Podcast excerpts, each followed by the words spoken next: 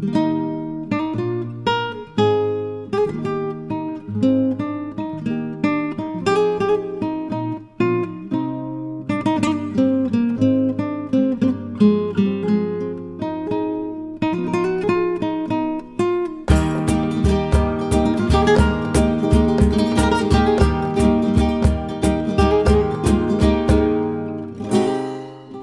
さんこんにちは。FM ハムスター Link to Life 命をつなぐ思い。メディアカウンセラーのこの公平です。気軽におかちんと呼んでいただければと思います。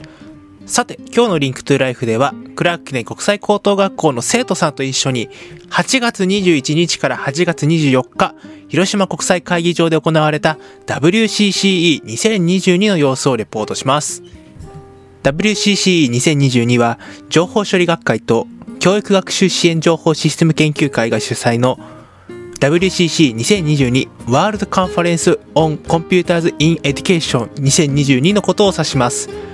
アジア諸国で初の開催となる今回のテーマは教育におけるコンピューターで一般の研究発表や基調講演など行われました。今日は WCC2022 の1日目の様子お届けします。お楽しみに。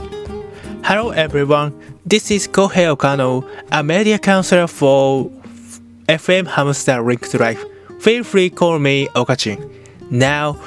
in today Link to Life, I report on the WCC 2022 uh, held at the Hiroshima Memorial Conference Center from August uh, 21st to 24th with a student of Clark Memorial International High School. WCC 2022 means World Conference on Computers in Education 2022. The theme of the this year conference, which was held uh, for the first time in uh, Asia community, was Computers in Education, and general research presentation were held. Today we will deliver the first day of WCC 2022 looking for two. 今日も皆さんからのメッセージお待ちしています。郵便はがきの場合は郵便番号731-0192広島県広島市安佐南区祇園5丁目37-1広島経済大学 FM ハムスターリンクトライフまでお願いいたします。ファックスは082-871-1620メールは fm.hamster.live.jp です。ブログや YouTube チャンネルやっておりますので、おかちんメディアで検索お願いいたします。We look forward to hearing from you today. For mail and postcards 7310192 537 1 祇園安佐南 Ward 広島 City 広島 Prefecture 広島 University of Economics FM Hamster Link to Life Fax 082 871 1620 Email fm.hamster at mark live.jp I have a blog and YouTube channel search for Okachi Media. I will do my best to translate from Japanese to English on YouTube. それでは今日もゆるっと学ぶ30分、リンクトゥライフ、命をつなぐ思い、どうぞお付き合いください。So today is another 30 minutes of loose learning, Link to Life. Please join us.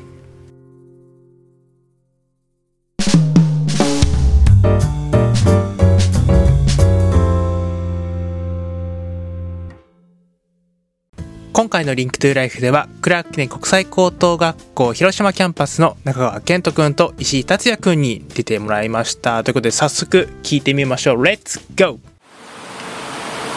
皆さん、こんにちは。じゃあ、えー、リンクトゥーライフ命をつなぐ思いの、えー、クラーク記念国際高等学校の石井達也と中川健人で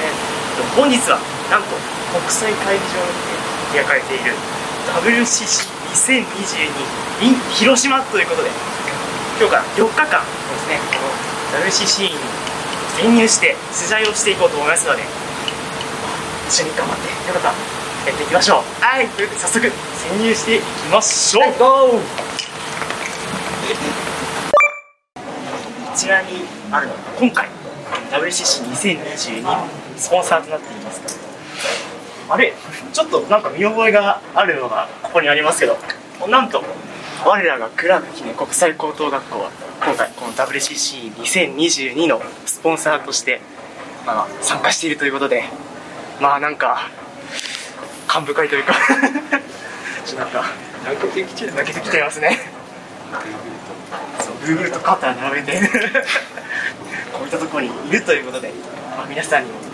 広く知ってもらえればなと思いますので今日も頑張って活動していきましょう続いて聴いていただくのは1日目の基調講演を担当されましたジャズピアニストでありそして株式会社 STEAM の代表取締役中島幸子さんへのインタビューでございます初めてのインタビューということで緊張感も含めてぜひお聞きくださいこんにちは。こんにちははい。先ほどご愛いただいたはい。中島幸子よろしくお願いします。先ほどの講演でおっしゃっていた。スチームの地球学校はい。につい。てちょっとはい。お伺いしたいなと思って、はい僕たちでも分かるようにちょっとはい説明していただけたらなっていうはい。ありがとうございます。スチームは知ってますか？スチームっていうのも聞いたこと、聞いた聞いたことあるんですけど ?S が何か知ってますか？聞いたことあるなっていうそんな感じそう。ね、これ新しいスチーム作っても全然いいと思うので、あの答え一歩じゃないと思うんですけど、よく言われてるその教育でのスチームだとサイエンスです。科学ですね。で、T、なんだろうちょっと思いながら聞いてほしいんですけど。っていうかああいいですね。そうテクノロジー。あの間違ってもいいんです。全然あの間違いない。テクノロジーだから技術。E がちょっと難しいんですけど。でもね、いろいろありそうですね。いいかも。でもここでは実はエンジニアリングっていうなんか日本だとあんまり学校で聞かないから大学とかね学校に入ってから聞かないんですけどあれでも工学エンジニアリングでなんかエンジニアってすごいコンピューターとにらめっこしてるイメージがあるかもしれないですけど実は折り紙とかもエンジニアリングがそうでものづくりなんかだから物を作りてまあ、例えば建築で何かを建てるとかもエンジニアリングだしロボットもすごいエンジニアリングだし本当折り紙で何かを作るっていうのもなんかこのものを作りたいって3次元でいろいろやるこれエンジニア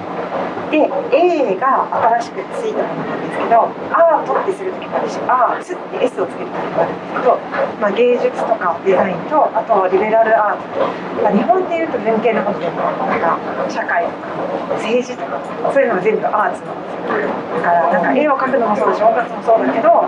なんなんでしょうね社会全部。うん、だから多分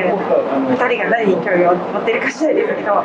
A かも。なんかでもどれかにハマって最後の M は M, M 分かります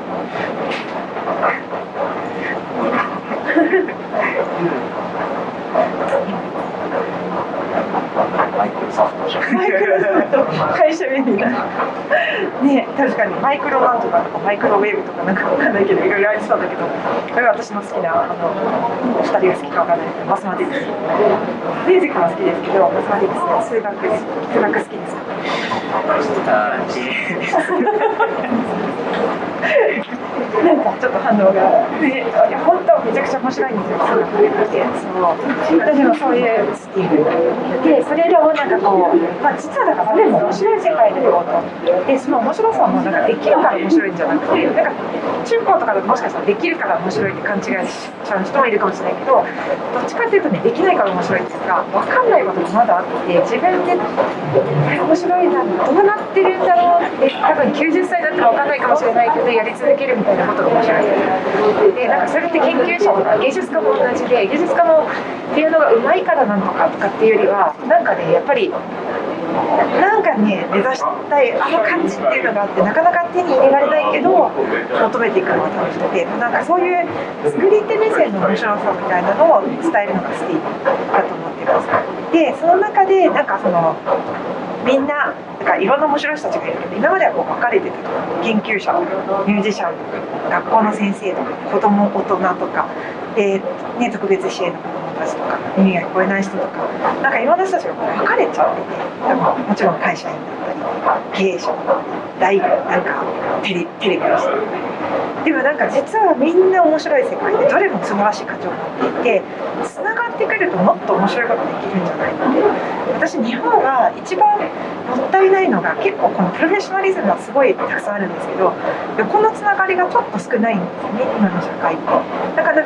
からなんかスティームだとか万博だとか言ってうまいこと利用させてもらってなんかいろんな面白いもの持ってる人たちが面白いものを大事にしながらつながってなんか新しい価値を作ろうってやってるのが今未来の地球学校ってやつでなんかいわゆる学校とかミュージアムとか企業とか大学とかあとさっき言ったようないろんなそういう特別支援学校とかも含めてですね。で海外とか。でみんなでこうつながってでそこにリテラシーとして例えばプログラミングだったりとかセンサーだったり IoT だったりロボットだったりそういうのを入れながらでもそこには例えば音楽だったり踊ることだったり伝統の何かだったり法律だったり政治だったりも入れながらなんかこうじゃああなたは何したいって言ってなんか作り出すと作り出す時にそのだけのネットワークがあると結構頼り合えるので自分がやりたいことに気づけるかもしれないし気づいた後にそういう専門家のなんか力を得て自分がやるんだけどちょっと手伝ってもらってもやるっていう感じのシステムを作っているっていう感じです。ありがとうございますはい、というわけでなりましたけど、二人は何をしたいですか、将来。自分が将来明確には決まってないんですけど、いいですゆっくりで。やっぱり世の中になくて新しい目線のそういった新しい価値を持ったものを社会に届けるような仕事をしたいなって思って。それのために今ちょっと大学で社会学を学んで社会を知って今後に生かしていこうかなと思ってすごい。いいですね。なんかまさにそういうね、新しい目線を作るってアートだと思うんです。それこそがアートで。でもしかしたら結構最近ソーシャルサイエンスとか、はい、意外に社会のことをデータを使ってとか、なんかそんな形でこう混ぜ合わせることができるから、あんまりね、理系文系とか分けずにやってみると面白いんじゃないかなと思います。今素晴らしいです。どうどうですえー、と僕もまあ明確には決まってないんですけど、はい。まああの地方創生に興味があったんですよ、はい。で、まあ、それで、まあ、僕住んでるとこ結構田舎なんでうん。あのまあいろんな商品とか届きにくかったりするんですよ、うんインターネットとかでもでその時に物流の視点からうん。田舎の方のあんま栄えてない地域にうん。どうやって商品を届けやすくするかみたいなのを、まあ、物流の視点から学んでみたいなって面白い。はい面白いロジスティクス。ね、実際どんなアイディアがあるんですか今？全然ないんですけど これからこれからなんかドローンを使うとかね、なんか自動運転が進んだらどうこうとかいろいろいろありますけど、でもねやっぱり出てこうちょっと歩いたりもしたいかもしれないしね、なんか。新しい簡単なモビリティを作るとかそういうのもあるかもしれないけど。いやもういくらでも解があるというか。でも多分試してみなきゃいけないしお金も回していかなきゃいけないし。ね人の気持ちも推測しなきゃいけないし。この地域でも言ったけどこっちの人たちはなんか動かないとかね。いろいろありそうだからちょっと楽しみです。なんかねでも今からでもアイディアはどんどん出せるんじゃないかないやいいと思います。ねなんかこう学部決めると思うんですけど決めて終わりじゃなくて興味があったら違う学部とか違うあと大学院の話とかいやまだまだ無理だと思ってね今日も学会の話とかもなんかいっぱい聞きながらなんかねあんまりこだこだわらずに自分の所属とかもちろん自分の専門性を磨きながらなんだけどいろいろやってみると多分見えてくる世界が特にそういう社会学系のことはあると思うんですね。それそれが STEAM だと思って STEAM を利用しちゃえばいいと思う。うん、いや楽しみです。頑張ってください。ありがとうございましたありがとうございます。地球学校にぜひ入ってください。はい、ありがとうございました。お疲れ様でした。お疲れ様です。もう二人のこの表情からして、もう1日目の午前中から全体力使い切る。切ったというぐらい大変でしたが、今回ね、本当に充電を今しないとまずくてですね、充電をしながらのこの今コーヒーブレイクタイムなんですけど、ちょうど今ね、基調講演終わって、ね今ちょっと次のプログラムが始まっている途中ではあるんですけど大仕事をお二人がしたということで、はい、株式会社スティームの、えー代表取締役の中島幸子さんに直接ねインタビューしたということで2人ともどうでしたか？初めてのこの本格的なインタビューじゃない。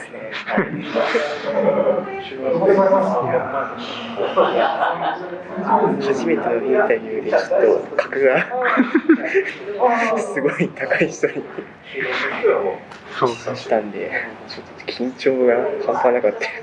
そうですね、まあ本当に横並びでいくと、ね、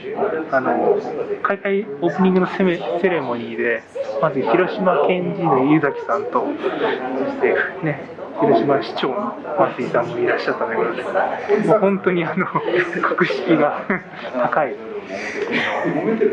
情報処理学会でございましたけども。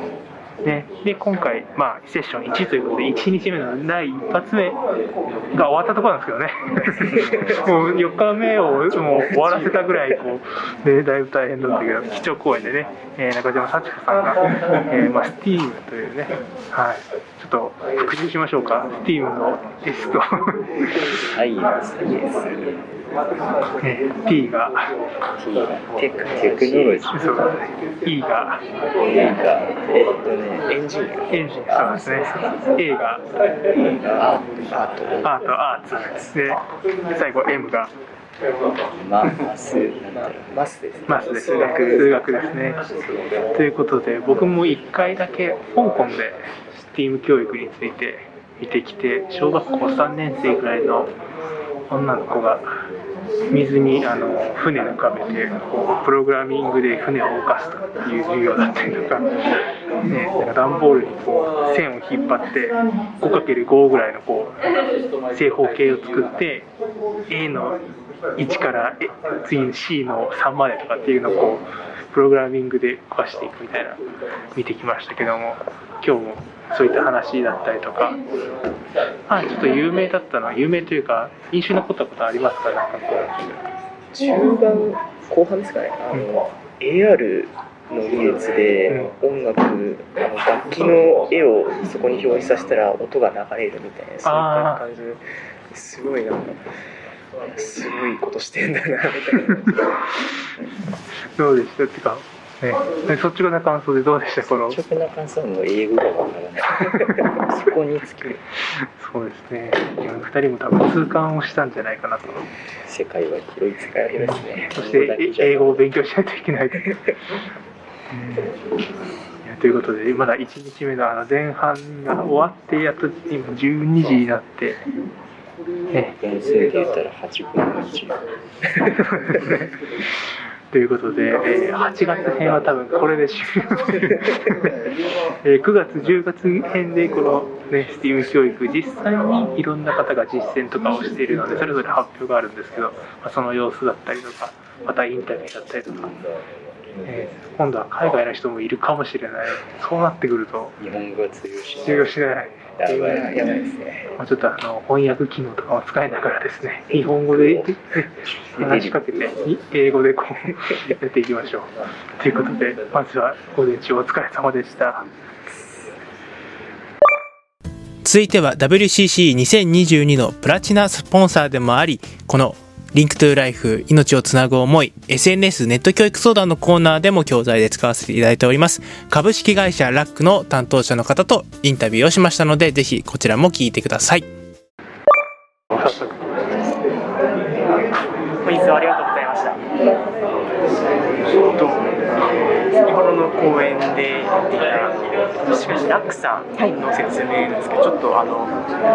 私たちに分かりやすく高校生とか中高生に分かりやすくどういった内容の仕事をされているのか業務内容だったりそういったものをちょっと伝えてくれたらと思います。はい。はい。えっ、と、ラックのサイバーグリッドジャパンというあの研究部門におります、えっ、と、尾形と申します。えっ、と、ご紹介しましょうか。コンパスがいいですかね。あの、研究部門でして、あの、先ほど、まあ、サイバーセキュリティの会社なんですけども ICT 皆さんこのパソコンとかスマートフォンとかを安心安全に使っていただくために、えーとまあ、情報モラルとかリテラシーとかこれから皆さんがまあその力を備えてあの利用していただくっていうのが我々のまあミッションとしてあの研究としてはあのやってるものになります。でこれはあの全国で、まあ、あの講演活動とかもしてるんですけどもこの中の、まあ、知見を集めましてインターネットの、まあ、トラブルとかたくさん今あると思うんですけどそれをまあちょっと体系的に37個のあの内容をまとめて辞書みたいにしてあの作ってるのがこの青い本です、えっと、コンパスと呼びます。これのまあちょっとシリーズとしてまあ活用のいろいろ使い方みたいなのがあの4つあるという形なんですけども。そうですね、本編とスライド集とあの、まあ、講座とかで使える具体的なこうサンプルのスライドが載ってるようなものとあとそれを、えっと、こっち結構インシデントって言って、まあ、トラブルをあの軸に説明するような内容なんですけどここはまあそれをこれから活用していくためにどうしたらいいかなっていう、まあ、影の方と、まあ、光の方っていうのを分けてるんですけど、まあ、この対で使っていく感じですオレンジは、えっとまあ、この全体をまあどうやって使っていけばいいかっていう、まあ、ガイドブックになります。でこれをまあ使ってあの講座をしたりとかあと、まあ、全国の学校の方々に使っていただいたりそういうコンテンツになってます。実はこのあのコンパスなんですがえーと、いつも「Link to Life 命をつなぐ思い」という番組をさせてもらってるんですけども、えー、月に1回クラーク生とコラボをしてましてそれがですねあの SNS ネット教育相談というコーナーの中で実はこのコンパスを使わせていただいていて、どうですか？実際にあの今まで半年間ぐらいね約1年間かぐらいやってきて実は中にエッセンスが入ってたというのを ちょっと今日知って。うんどうですかちょまあ、実際に学んでみて。やっぱり日頃から意識していないところであったりそういったところをもう一度普段使っているそういったインターネットであったりそういったことについて学び直すいい機会っていうになりますしあとこういったラジオとかそういったもので高校生という、まあ、年代とか中高生に向けてそういった近しい、そういったインターネットのトラブルがかなり起きているような年代の子たちにこうやって自分たちの意見を発信することでやっぱり何 か新しい価値であったりとか視野っていうのを広げられるようになったんで、ここは本当にものすごく重宝しているというか嬉しいです。ありがとうございます。いい経験になったので。どちらでお知りになりました？いやあの私はあの全然知ってなかったんですけど、うんうん、岡野さんが。そうですか。そうなんですよ。なのでで実際にねあの炎上のことだったりとか、誹謗中傷のこととかちょっとやってきましたけど中川君どうですか？今までいろいろと授業やってきましたが。まああの普段全然ネットの無意識に使って考えないんですけど、やっぱあのこの本の中にある、まあ、課題とかそういうのを、まあ、自分なりに考えて、まあ、考えるからこそ、まあ、自分に対してどういう風な正しい使い方で SNS と向き合うかっていうのを、まあ、改めて知れるのですごいいい。えー、活用していただけてて、という感じで、えーと、いつもやっているのでこれからもぜひよろしくお願いします。よろしくお願いします。ありがとうございます本日最後に聞いていただくのは広島県では知らない方がいないんじゃないかっていうぐらい有名な方ですけども広島県教育委員会平川理恵教育長にクラッキネ国際高等学校の生徒さんがインタビューをしました。緊張している様子も含めてぜひ聞いてください。先ほど応援ありがとうございましたありがとうございました教広島県の教育庁ということであの今後の広島県の高等学校教育の方針っていうのを高校生高校生とか中高生に分かりやすくあの説明していただければなとあはい、ありがとうございます。こっち向いて喋りた。あいいですよいいですよはい、あのえー、ともう今すでに取り組んでるんですけど学びの変革といって、まあ、あのちょっと昔風の昭和の時代の学校から令和に変えたいなと思っていて、まあ、なんていうか一方的に先生がお話しするだけじゃなくって、えー生徒たちがもうあのなんかこれについて学びたいとかこれについてやりたいっていうことを、まあ、プロジェクト型の学習っていうんですけれどもそれを実は小学校から中学校から高校特別支援学校も含めてどどこも全部やろうと思ってて、まあ、まだちょっとこう、ね、全部一斉にっていうよりもポツポツとなんですけれどもそういう学校が徐々に出てきていますので、あのーもっとどんどんどんどんそういう学校が出てくるといいなと思ってます。ありがとうございます。え中川君大丈夫？えーえっと、じゃあ、なんかさっきギガスクール構想みたいなの言ってて、一人一台あのパソコンを持つことによって、なんかその学ぶ効率が良くなるみたいな話をしてたんですけど、逆にその一人一台パソコンを持つことによるなんか課題とかそういうのをあ課題とか、あそうですね、そうですね、あの今、小中学校は政府がギガスクール構想っていうことで、一人一台みんな政府のお金でやってるんですけれども、えー高校生は今、あの保護者が買うっていう形で、まあ、買えない人はちょっと、実は今、広広島県教育委員会であのお金を渡して買ってくださいっていう形でやってるんですけれども、えーその形でやっていったとしてもまたどうせ何年か経ったら新しくなったりあの壊れちゃったりするのでその時のこう入れ替えっていうのがどういう風になっていくのかなって思ってます。特に小学校とか中学校とかはあの今買ってる例えばランドセルがもうパソコンになっちゃった方が現実的かなとか、まあ、教科書がどうなるかっていうこともあるしいろんな問題あるんですけど全部もうとにかくやり方変えて普通に皆さんがお家で使ってるように学校でも使えるようになったらいいなと思っています。ありがとうございます。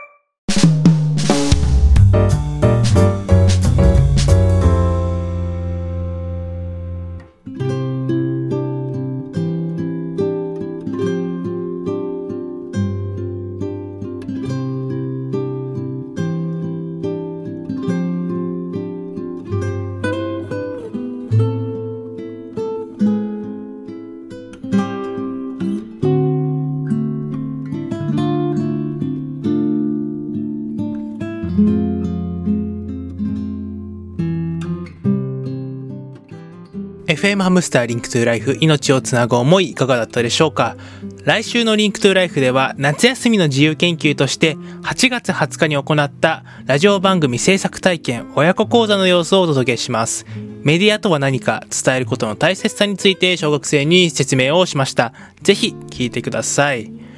How was FM Hamster program Link to Life?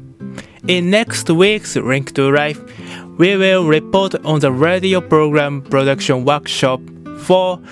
parents and children held on August 20th uh, as a free study during the summer vacation. We expensible what's the media and importance of communication to elementary school students. Please listen. I have blog and YouTube channel. Search for Okachi Media. I will do my best to translate from Japanese to English on YouTube. それではまた来週 FM ハムスターリンクトゥライフお相手はメディアカウンセラーの岡野光平でした。ではまたね。See you next week. FM Hamster Link to Life. The personality of this program was Media Counselor Kohei Okano. See you soon.